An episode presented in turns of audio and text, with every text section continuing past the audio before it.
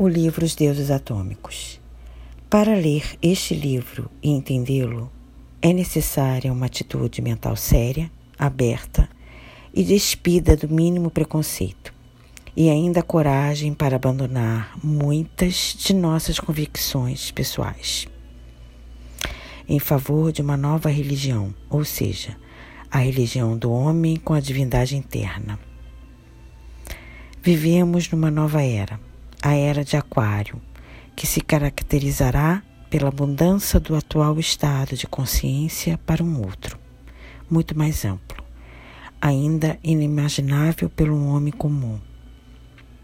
O nosso Sol, com seu cortejo de planetas, está deixando a maravilhosa energia da era de peixes, na qual deveríamos ter aprendido a mais alta espiritualidade pelo entesouramento em nossa consciência da energia cristônica, iniciando agora seu trânsito de 2160 anos pela constelação de Aquário. O campo energético vibratório em que estaremos envolvidos durante esse período nos trará aquilo que o autor do livro denomina a nova energia primaveril. Energia já experimentada pela humanidade em épocas muito remotas, quando o homem alcançou um dos mais belos períodos de sua evolução e que agora, em seu regresso, modificará totalmente a estrutura interna de nossa constituição atômica, com o aporte de uma tonalidade vibratória ainda não experimentada pelo ser humano.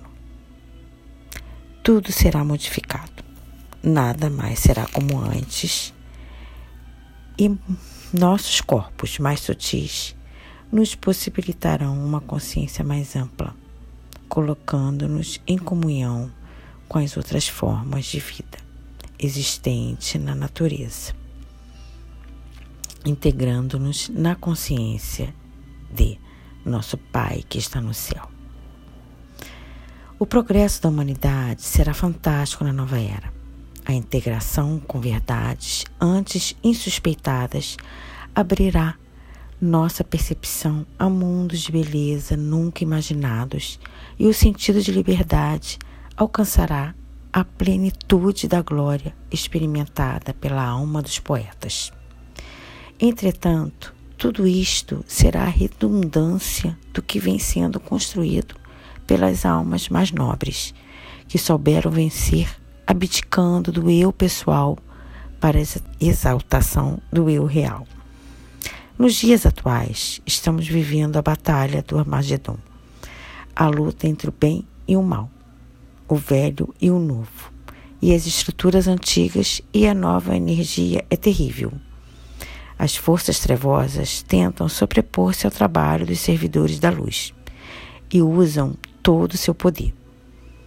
Nessa luta de sobrevivência, para impedir o caudal avassalador, inexorável da energia rejuvenescedora e renovadora.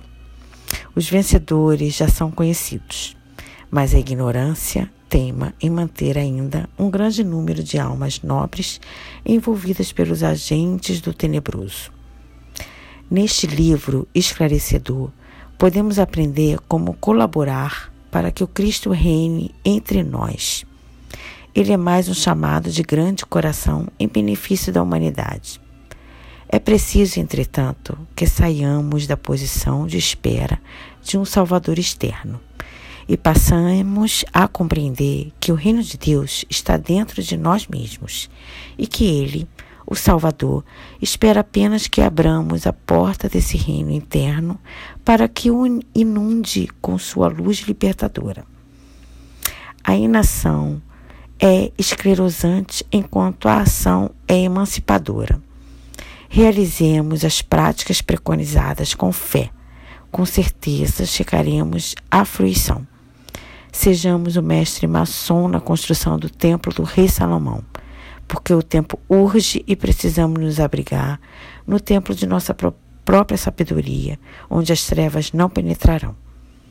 Para compreender melhor alguns conceitos emitidos pelo autor e que poderiam ser erroneamente interpretados na primeira leitura, sugerimos que este livro seja lido com muita atenção e várias vezes. Acrescentamos alguns comentários no rodapé e aumentamos o glossário existente com mais alguns esclarecimentos sobre tópicos importantes que poderiam passar desapercebidos. Inserimos também como apêndice, a título de colaboração, modelos de afirmações silenciosas que eventualmente podem ser proferidas pelo estudante durante os exercícios respiratórios proposta pelo autor ao longo do livro. Agradeço mais uma vez em meu mais profundo namastê.